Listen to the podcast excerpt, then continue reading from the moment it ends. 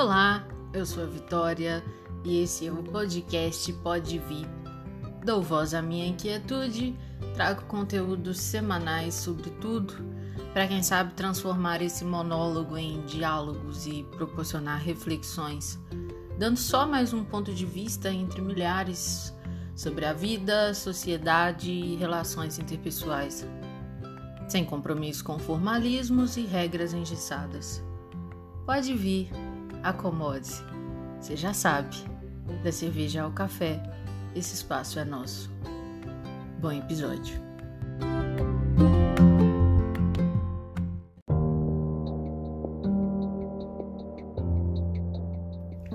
Para quem não conhece, Romeu e Julieta foi uma história trágica do amor de dois jovens em que a família de ambos tinha uma longa história de desavenças. O casal se conhece numa festa, se apaixonam, ignoram o processo de conhecimento um do outro, da convivência e outras particularidades a serem vivenciadas por um casal e decidem se casar, desconhecendo inclusive suas origens e os problemas que enfrentariam na vivência daquela súbita paixão. Entre confusões das famílias e brigas, Julieta ingere uma poção a qual a faria dormir por dois dias. Mas Romeu não sabia que Julieta tomaria a dita poção e assim confunde o coma da moça com suicídio e decide se matar. Após a moça acordar, descobre que Romeu suicidou e resolve se matar também. Fim. Sem críticas ao romance de Shakespeare, quem sou eu na fila do pão? Mas a história virou para muitos um sinônimo de romance, de um ideal emocional a que vale tudo por amor, pelo fogo da paixão. Inconscientemente, algumas pessoas acreditam que são vítimas do amor, que sinônimo de amar é dor, luta incessante, montanha russa de emoções. Tem um livro que há uns 4, 5 anos atrás li, reli e achei muito bom. Ele traz um olhar psicanalítico e com base em estudos das relações amorosas. O livro se chama Mulheres que Amam Demais. E logo no prefácio tem um parágrafo que diz que quando nosso relacionamento compromete nosso bem-estar emocional e talvez até mesmo nossa saúde e segurança física, estamos definitivamente amando demais que apesar de toda dor e insatisfação, amar demais é uma experiência bem comum e que em algum nível acabamos acreditando que é assim que os relacionamentos deveriam ser. No livro, a autora menciona que a maioria de nós, pelo menos uma vez na vida, amou demais. Olha, esse conceito de amar demais não é de metrificação do amor, mas de questionar por que, que as pessoas continuam num relacionamento, mesmo sabendo que aquele relacionamento não está suprindo suas necessidades, que o outro muitas vezes é abusivo, tóxico, e o porquê da dificuldade de rompê-lo? Esse amar demais em que o outro é indiferente, indisponível a nós ou ao relacionamento, e mesmo assim não conseguimos abrir mão dele. Muitas vezes é justamente o fato de ser indisponível que nos faz desejá-lo ainda mais. O livro aborda aspectos interessantes, baseados em estudos e análises durante anos, que faz a autora concluir que muitos relacionamentos acabam se tornando um vício. Portanto, ele vem para conscientizar pessoas que se veem em modelos de relacionamentos destrutivos, para que essas pessoas passem a analisar e questionar o padrão de relacionamentos que escolhe e que atrai. Algumas possíveis explicações é de que por trás desse comportamento há uma carência, necessidades não supridas na infância, mas que sempre revela algum medo, seja medo da rejeição, medo de ficar sozinho. Mas também essas pessoas se veem familiarizadas a situações semelhantes vividas em algum momento, repito, geralmente na infância. Dinâmicas relacionais muitas vezes parecidas com o que já foi vivenciado, é, observado, e que essas pessoas acabam reproduzindo esse modo de se relacionar, ainda que inconscientemente. O amor passa a ter um conceito deturpado, de dor e luta pelo reconhecimento do outro, para ser visto. E aquela pessoa que se mostra disponível, emocionalmente disponível, não serve. A relação é enfadonha e até sem sentido para aqueles que, segundo a autora, ainda amam demais. Enfim, longe de se esgotar o tema e o que o livro aborda, o interessante é as formas de amar. Como de fato enxergamos o que é o amor, do que deveria ser e de como amamos de como nos colocamos para esse sentimento. Algo que é tão falado em conversas diárias, nos bares da vida, sessões de terapia, conselhos entre amigos e que não há um conceito fechado, acabado para o que é o amor, mas que é bom refletirmos sobre o que ele nos torna e nos faz decidir. Quase nada sei sobre o amor, mas esse nada é fruto de experiências vividas, ouvidas, sentidas e observadas. Quando digo que é bom refletirmos sobre o que ele nos faz decidir, é que para mim, amor é decisão e construção. Construção a partir do momento em que conheço meu parceiro ou parceira de vida, seus defeitos e suas qualidades e decido ficar. Que eu consigo aceitar defeitos e diferenças que o outro, você que me ouve, não aceitaria em outra pessoa. O que me incomoda em alguém pode não ser o que te incomoda. Então é importante esse processo de conhecer, essa vivência e descobertas que é o outro lado de Romeu e Julieta, porque na história eles não passaram por esse processo, mas mesmo assim se tornou um ideal romântico. Eu acredito que amo quando admiro o outro, quando aceito-o naquilo que ele é e que me faz decidir ficar e amar aceitando nossas diferenças sem que isso se torne dor constante e busca pelo inalcançável.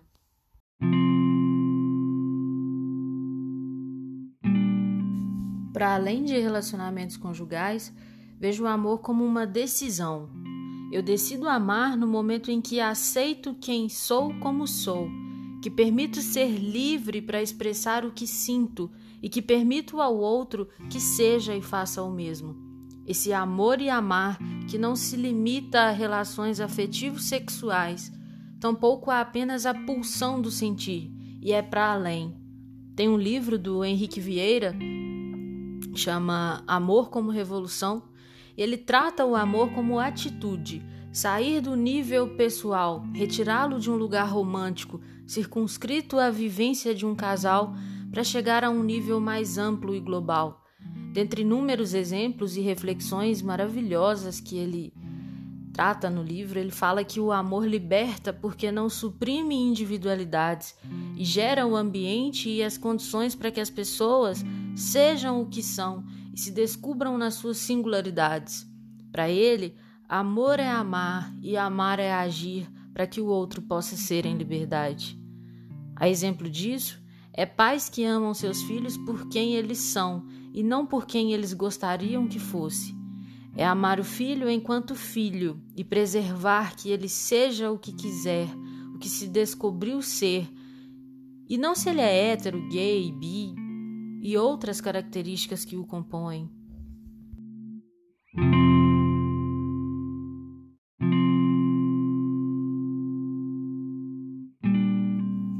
Ainda, amar é agir para que o outro possa amar em liberdade. Quando eu falo isso, eu lembro de um relacionamento que vivenciei e que ela dizia amar e eu não conseguia dizer o mesmo. Mesmo jogando limpo desde o primeiro momento, expondo uma verdade que não era a que ela queria ouvir, preferi ser verdadeira para que ela tivesse condições de decidir entre ficar e partir mas eu me sentia na obrigação de corresponder a todos aqueles sentimentos que ela dizia sentir. Como não aconteceu, eu sofri para terminar. Cheguei a falar que era mais doloroso terminar do que quando terminaram comigo, porque eu estava diante de uma pessoa maravilhosa e que eu sabia que isso ia machucá-la. Eu sofri antes de terminar e doía em mim a decisão eu sofria pelo que supostamente ela iria sentir. Me senti egoísta, babaca, por não ter conseguido sentir o mesmo. Mas eu decidi. Quase um ano depois, recentemente, vi que ela aparentemente está super bem, feliz e realizada com outra pessoa. Me fez bem vê-la bem. E só então eu fui entender que egoísta eu teria sido se tivesse ficado, se tivesse ficado no meio do caminho, entre a porta e não deixado a passagem livre para que outra pessoa pudesse entrar e corresponder às expectativas dela. Hoje vejo que foi um ato de amor, talvez depois de ter lido esse livro, mas foi um ato de amor próprio e amor pelo outro não limitada ao amor romântico entre duas pessoas, mas ao preceito de amar o outro como a mim, no sentido de ter feito o que eu gostaria, da forma que eu gostaria que agissem comigo. Na verdade, não no apego, no que liberta e não no ego que prende. O amor com um olhar de ligação à humanidade, de empatia e de que, como dito no episódio anterior, de não caminharmos sozinhos, de que o que fazemos tem consequências e que, embora não precisamos ser nem anjos e nem demônios para ninguém, não precisamos ser a pedra no caminho. Aquele que empaca na porta e não sai, não entra e impede fluidez da passagem entre chegadas e partidas. Eu parti, segui, e ela também. Acredito que vivenciando algo que sempre quis. O que durante muito tempo vi como um egoísmo meu, hoje enxergo como uma atitude de amor próprio em não ficar onde não me supria e também em amar o próximo para que ela seguisse em liberdade até encontrar o que supria a ela. Dado o exemplo de algo que eu enxergo hoje como uma decisão assertiva, depois de errar outras vezes e de alguém que sou muito grata por ter conhecido e me relacionado durante meses, é saudável refletirmos sobre relacionamentos em si, como acabei de fazer em relação a esse, mas buscarmos refletir sobre todos. Pensar nesse outro lado de Romeu e Julieta, esse exemplo que dei não foi impossível, tóxico, nada disso. Foi vivenciado, sentido e não acabou nem porque pulsou na dor, tampouco porque foi o ideal romântico. Acabou pelas incompatibilidades e pela minha não reciprocidade a tudo, mas que nos permitimos nos conhecer e vivenciarmos o que gostaríamos, sem que tudo fosse subitamente sem controle, que terminasse numa dor traumática ou trágica, como muitos relacionamentos. Falo isso porque também já vivenciei relacionamentos que após o fim eu nem reconhecia o outro.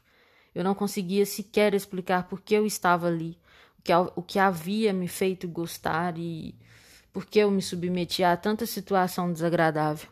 Eu era muito mais nova, início da juventude, portanto, tudo foi um processo e talvez necessário para a Vitória que se autoconheceu e foi vivenciando os próximos relacionamentos.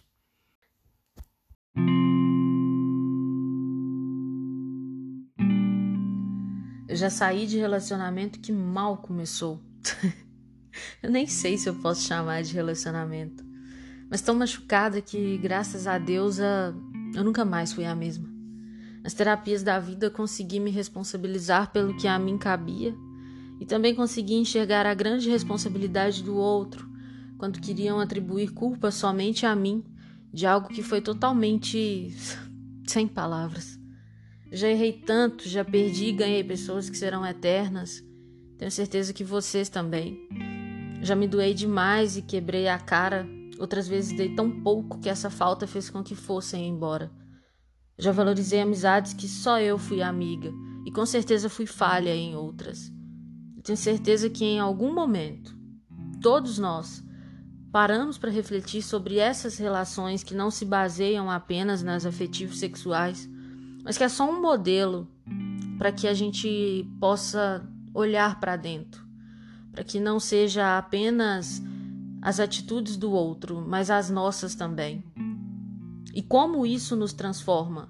Como podemos decidir esse amor que decide, esse amor que constrói? Essa busca pelo autoconhecimento, esse amor que rompe barreiras mas esse amor que é para olhar para dentro também. O amor próprio. O que quero dizer com esse outro lado de Romeu e Julieta é justamente o processo de conhecer o outro, de se permitir mais, darmos espaço ao que queremos e limitar o que já não queremos mais, ou o que não supre, o que chegou ao fim. Sentir a dinâmica relacional, a construção para um próximo passo e o limite para não avançar.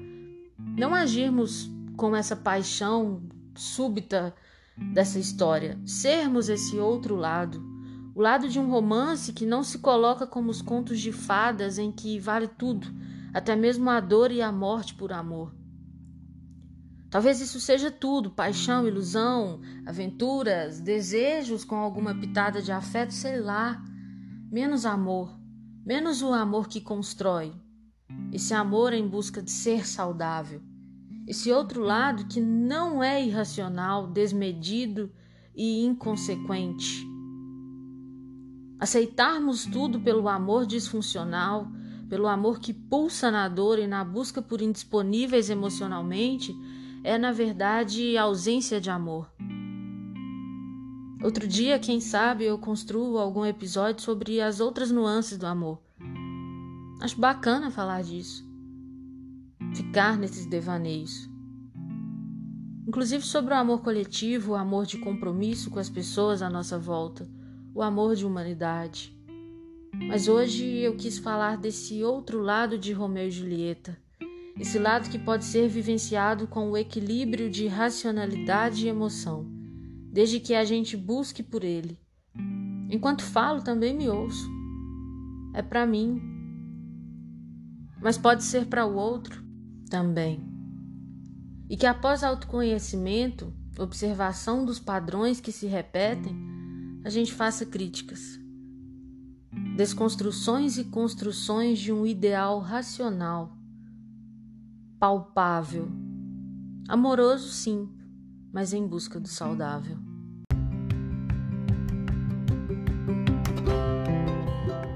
Se gostou desse episódio, compartilhe com os amigos Siga no Instagram, pod.vi. Deixe suas críticas, sugestões, comentários. Esse feedback é muito importante. Uma novidade: a partir do mês de junho, lançamento de um novo quadro. Portanto, fiquem atentos. Em breve, maiores novidades.